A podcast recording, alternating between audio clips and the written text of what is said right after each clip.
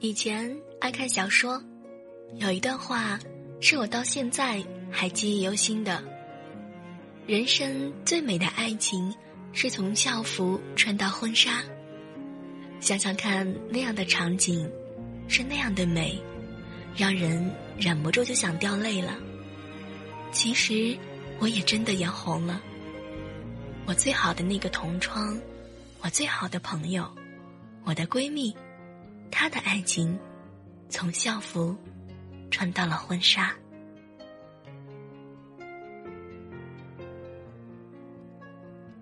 前天晚上，刘苏把我加到一个微信群里，突然看到了很多很多的朋友，一分钟之内跳了四十几条信息。打开一看，我才知道，刘苏第二天要举行婚礼。还是当年那个温柔可人的声音。他说：“把大家拉到这个群里，是想让天南地北不能参加婚礼的朋友可以看见现场直播。”他放上了他和爱人的照片，有那么一瞬间，我觉得他们还是多年前的学生，而下一秒，他们即将变得不同。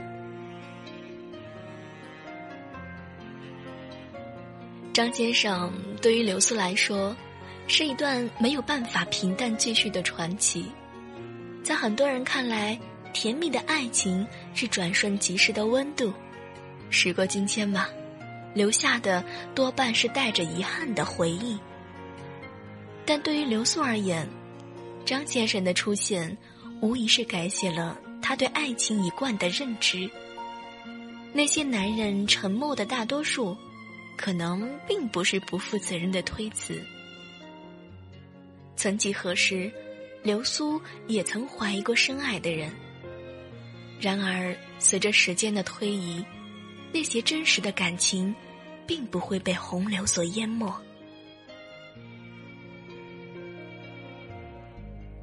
流苏认识张先生的那一年，张先生正处于意志消沉、对感情不太信任的状态。回头来说，刘苏讲啊，当时还是因为好多朋友说他和你很像，我才去他校内关注的。对，那时候啊，人人还不叫人人，叫校内，很轻易就能够查到和你一所学校的人。我有些疑惑的问他：“像我？”刘苏说：“对，文静而有才华，感觉非常相似。”那是刘苏高三快要毕业的时候，张先生已经在无锡念大一了。因为张先生也是安庆中学毕业的，于是刘苏就以学妹的身份给他留了言。起初单单是为了对文艺气质崇敬的好感吧，而并未想过这一场爱情是根本就不靠谱的网恋开始的。刘苏没有想到的是。张先生很快就回复了自己的留言，而刘苏就顺势也回了回去。一来二去，从爱好到生活，刘苏发现，张先生是一个非常非常有内涵的人。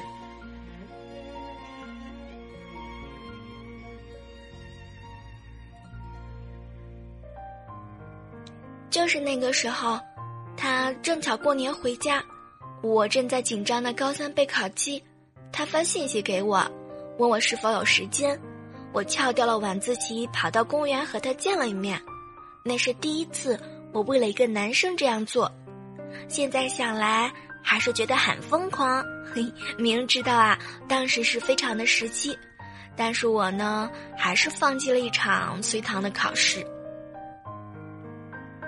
穿着校服的刘苏急急忙忙的跑到广场上和张先生碰面。张先生说：“就这么出来，没问题吧？”刘苏摇摇头：“嗯，偶尔一次啊，没事儿的。”刘苏注意到张先生并不是很开心，而张先生只是非常温柔的点头。刘苏说：“呃，学习压力很大。”张先生说：“啊，很快就熬过去了吗？”而刘苏，则是非常试探性的问了他一句：“你，你恋爱了吗？问出口的时候，流苏内心小鹿乱撞，手心都握出了汗。张先生迟疑了片刻，有的，不过刚分开了。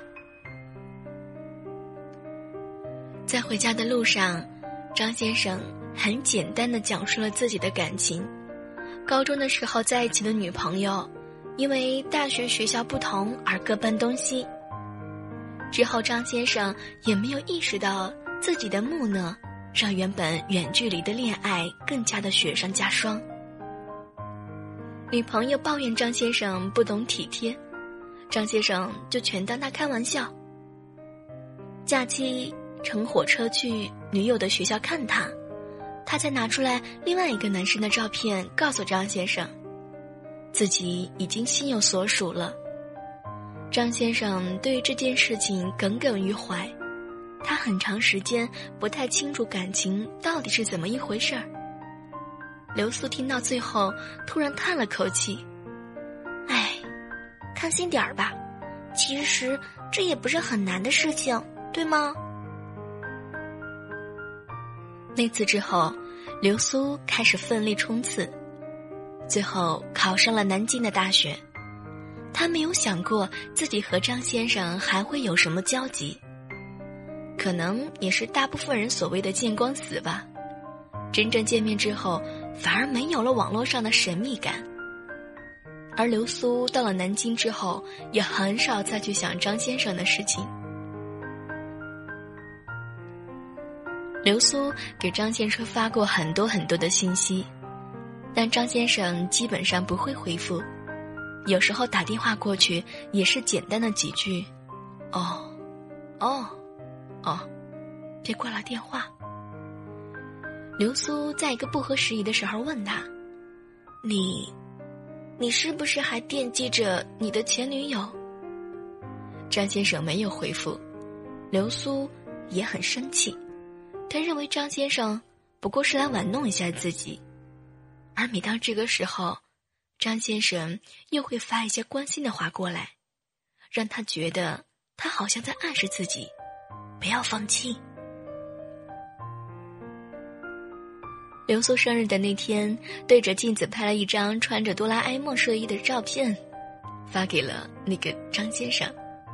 大概过了十二点吧，张先生说。我心里，某些阴影，已经被这哆啦 A 梦渐渐的取代了。流苏的手停在键盘上，他不知道为什么。然而张先生却没有进一步再说别的话。很久很久之后的某一天夜里，张先生突然在校内上给他留言，问他最近可好。那时候，流苏正在和大部分的女同胞策划着国庆去青岛度假。流苏也不知道当时为什么会鬼使神差的问了张先生一句：“不如你也来吧。”当然，说完这句话之后，流苏倒有些后悔了。这样的邀约很有可能会遭到拒绝。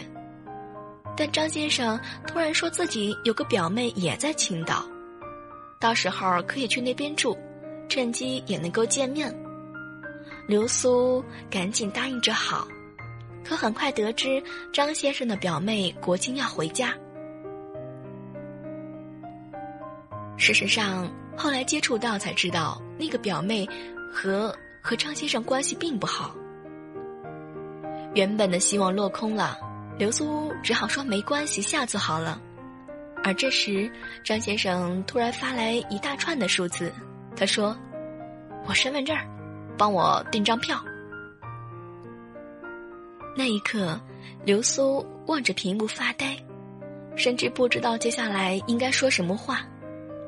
而那个长时间的沉默当中，张先生也在安静的等待着。要说欣喜若狂，其实并没有。但是内心最柔软的地方，好像突然被捏了一把。嗯，到现在我依然觉得那串数字是最美的情话。每次谈到这儿的时候，流苏都会这样对我说：“后来，张先生来南京和刘苏会合在一起，去了青岛。一路上，张先生都没有说太多话，刘苏只和他分享了一只耳机。刘苏说了很多很多话，直到见到那些朋友，张先生都表现得特别拘谨。到青岛的那天是张先生的生日，刘苏唆使好友偷偷买了蛋糕，他们最终在一家别墅入住。在推开门的时候，满屋的蜡烛让张先生愣住了。刘苏第一次唱生日快乐歌，紧张到吐字不清。张先生露出傻傻的笑，让刘苏感觉到特别特别的满足。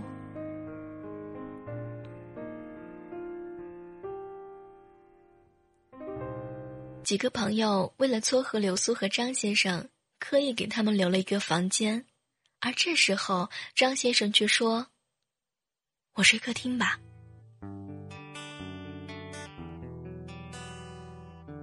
夜里的时候，刘苏下楼看见张先生还没睡，他穿着睡衣坐在沙发上，看到刘苏下来，投过来一个温柔的笑：“谢谢你，这是我这么多年第一次有人给我过生日。”刘苏很诧异的看着他。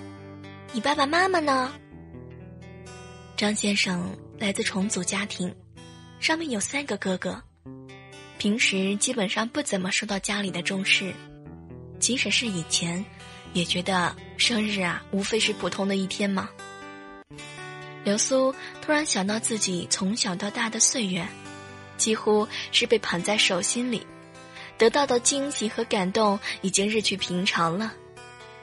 刘苏注意到张先生的眼角，比想象当中还要动容。刘苏问他：“嗨，要不要一起去看看海？”张先生点了点头。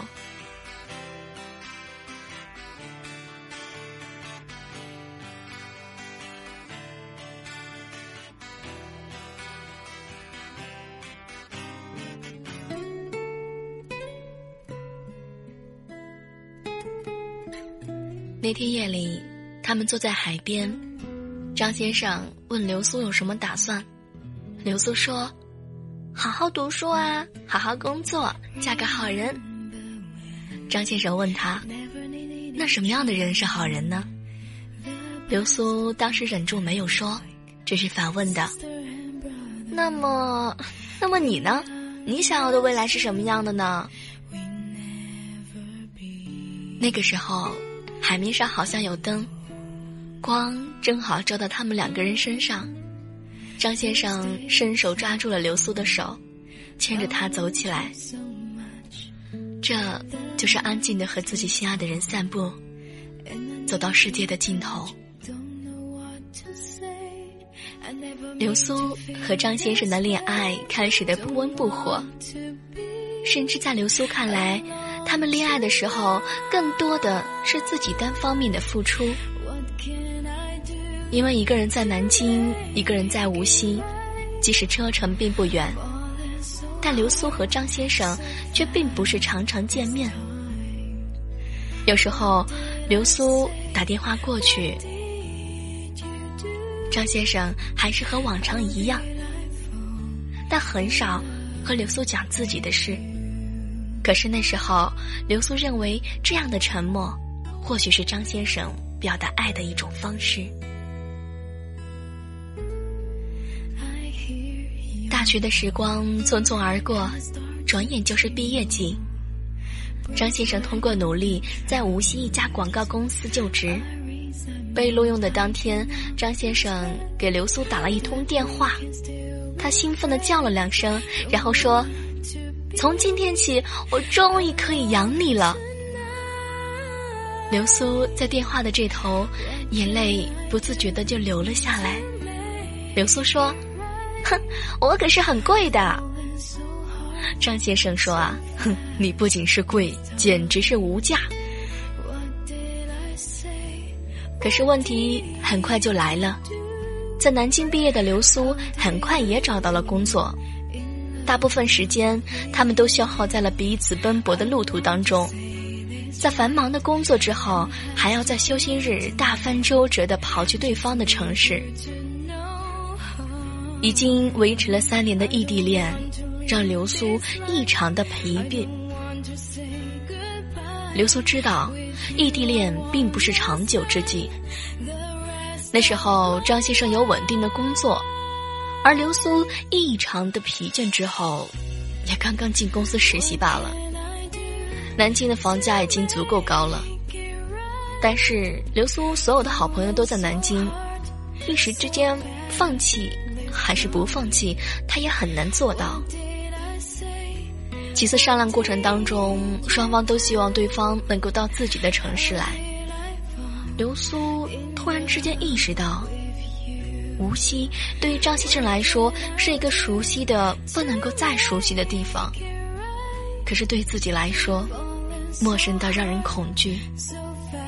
如果如果放弃一切，最终却没有获得理想当中的未来，会不会一无所有？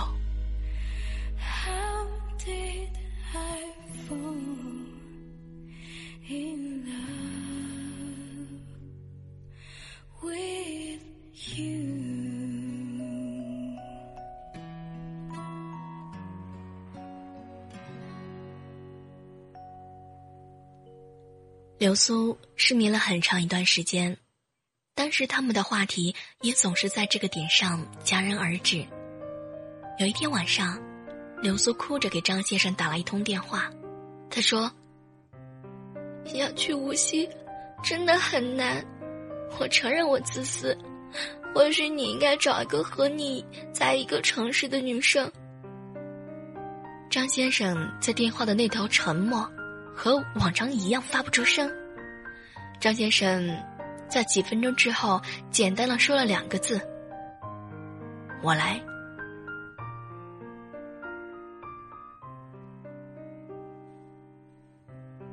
刘苏彻头彻尾的哭泣了很多次之后，但是这一次他真的没有办法让内心平静下来。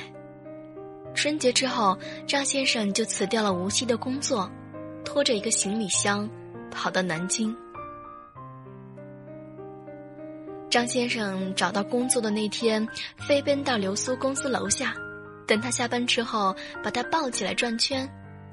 流苏说：“啊，好了好了，这下不用担心啦。”谁知道张先生说：“我不是担心找不到好工作，我只是担心不能好好养你。”周末的时候，他们去宠物店买了一只刚出生的狗，跟着张先生姓。张先生说：“虽然我们现在还没有宝宝，但是我们有狗狗，它代替我在无聊的时候啊陪着你。”那时候流苏压力非常大，工作也非常不顺心。张先生抱着流苏说：“你把工作辞了吧，做点想做的事儿。你不是还喜欢写东西吗？”不如就好好写东西吧。刘苏摇了摇头，他当然不能够把压力全部加给张先生，他也明知道写东西赚钱特别不稳定。几天之后，张先生拿出一张存折，这里啊有一部分钱是我大学存的，你看看能不能做什么？我不想你不开心。流苏就是那个时候开的网店，一开始并不像想象当中的那样顺利。他总是开着小车出去，去批发市场挑选衣服，然后和老板唇枪舌剑的还价，能卖出去一两件，他就会开心的笑出花来。张先生说：“慢慢来比较快。”半年之后，流苏的店有了起色，生意也越来越好。他一边给东西配故事，一边和客户交朋友。张先生也越来越忙，两个人能够见到彼此的时间又少了。刘苏常常在家里做好饭，而张先生却因为应酬不能够回家，有时候加班到凌晨。刘苏和狗狗都睡着了，有时候因为邮寄的东西多，家里到处都堆放着快递单和纸盒。多的时候，连开门都成困难。看着杂乱一片的屋子，张先生总是有些皱眉，但却没有说什么。但是彼此，但是彼此不觉就发生争吵，有时候一发不可收拾。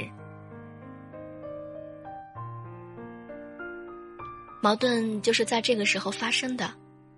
刘苏也记不起来具体当时是因为什么口角吵起来的，但是确实到了摔东西的地步。刘苏给了张先生一巴掌，张先生还是沉默。他打包好所有的东西，当天晚上就离开了家。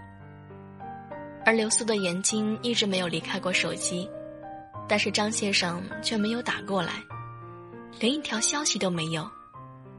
刘苏躲在闺蜜家里，基本上睡不着，眼泪一直在掉。闺蜜说：“要是渣男就算了吧。”刘苏开始自己找房子，与其和一个不了解自己的人凑合过，还不如打碎牙齿含血往肚里咽。三天之后，张先生找到了闺蜜家，闺蜜最终为张先生打开了门。刘苏看见他就一肚子气，扔东西、踢他、骂他。张先生一动不动地站在那里，像个雕塑。刘苏就开始哭了。这段恋爱从头到尾都是我自己在那里唱独角戏，你除了跟木头一样，永远都不会站出来解决问题。张先生握住刘苏的肩膀。今天我的沉默和往常不同，今天我就是站在这里等你发泄，等你骂我，我不想你带着一肚子的委屈离家出走，那样我会很内疚。刘苏摆脱了张先生，我们分手吧，真的，我累了。张先生没有说话，一直到傍晚，他跪了一下午。刘苏也没有动容。张先生起身的时候脚有点麻，差点摔在地上。他说：“你不要哭了，真的。”然后，张先生就这样离开了闺蜜的家。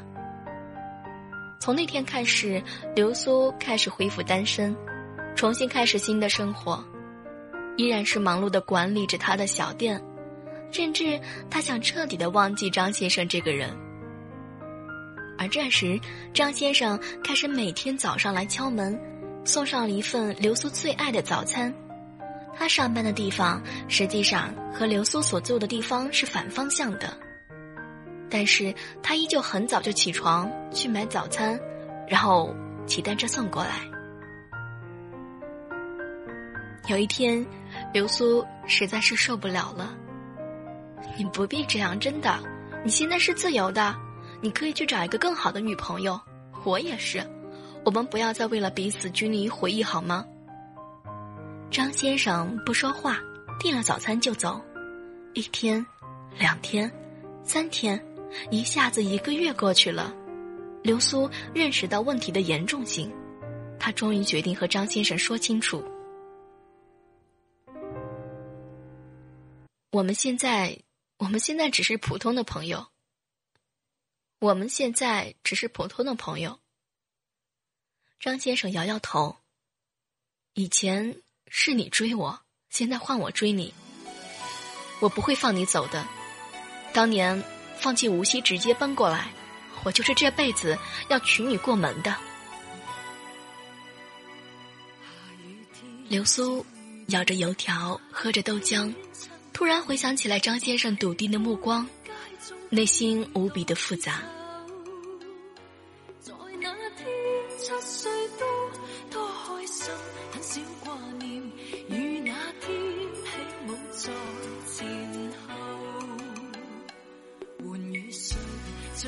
张先生开始邀请刘苏出去看电影，看电影、逛街，两个人好像回归到情侣最初的阶段。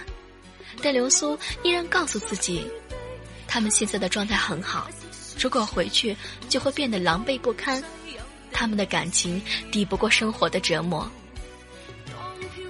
圣诞节的那天夜里，张先生握着流苏的手，和我回去吧。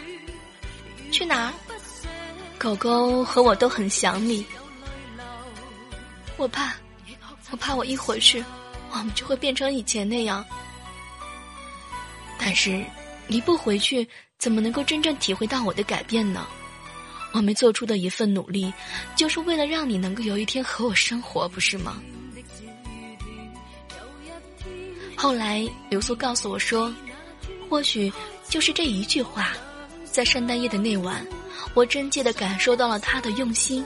他就像多年前牵着我在青岛的海边走的时候一样，让我特别特别的安心。”刘苏和张先生换了一间更大的房子，刘苏和张先生也开始彼此包容起来。用刘苏的话说。张先生真的变了，他不再那么沉默，有时候也知道弄一点心意的东西来让我开心。原本看起来事情都在往好的方向发展，但突然有一天，刘苏因为心情不好和张先生斗起嘴来，张先生没有理他，他就更加放肆。最后，张先生摔了门跑出去了。张先生出走的时候，刘苏很快的打好了包，他只要拖着行李箱出去，就再也不会回来了。这时候，狗狗过来，突然舔住了他的脚，他开始坐在沙发上发呆。他意识到，这些日子张先生真的在一点点的改变，为什么自己就不能相信他呢？刘苏把收好的东西放回柜子里，给张先生打了一通电话。张先生没有接，刘苏就发信息和他说：“我在楼下等你，你不回来我就一直等。”南京那天晚上特别特别冷，前一天刚刚下过雪。刘苏站在楼底下跺脚，他迎着风看着窗口，幻想着张先生回来的样子，直到天快亮了。刘苏冷得浑身无力，张先生才慢慢走回来。刘苏原本想跑过去，结果就这样倒在了地上。张先生一边骂刘苏一边哭，那一刻他以为自己会失去他一样。刘苏的头特别特别烫，最后他趴在张先生耳边讲：“我们以后吵架都不要离家出走了，好不好？”张先生点了点头，刘苏就这样闭着眼睡了。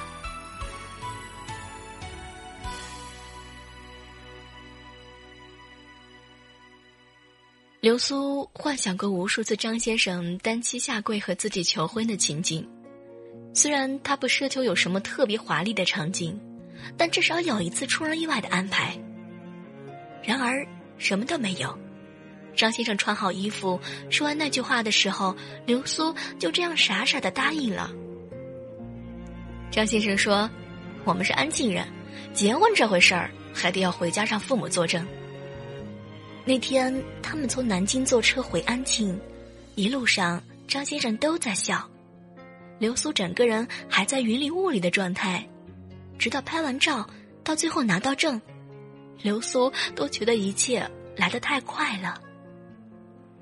拿到结婚证之后的张先生变得更加体贴和有责任心，他开始越来越融洽的接受到刘苏身边的人和事，慢慢的由被动变成了主动。情人节的那天晚上，张先生和刘苏都没有出去，他们在家里吃了一顿晚餐，当然这顿晚餐非常的甜蜜。然后刘苏就趴在床上看书，就在这个时候，张先生突然关掉了房间的灯，然后点燃了蜡烛。他跪在床上，对着刘苏说：“我们，我们结婚吧。”张先生和刘苏的婚礼，我最终没有去参加。在微信群里，我得知的是张先生花了大量的心思筹备这次婚礼。他将整个的会场都做成了电影般式的观礼，然后每一位嘉宾的入场券都是打上编码的电影券儿。他的大屏幕上播放了他做的动画电影，那是一部关于刘苏和张先生的故事。他说：“我最爱的那个人，我爱了他七年，七年后的今天，我终于陪他从校服穿到了婚纱。”我在微信里听到的结婚进行曲，和以往都不一样，因为这一次张先生自己找来了吉他，边弹边唱完了它。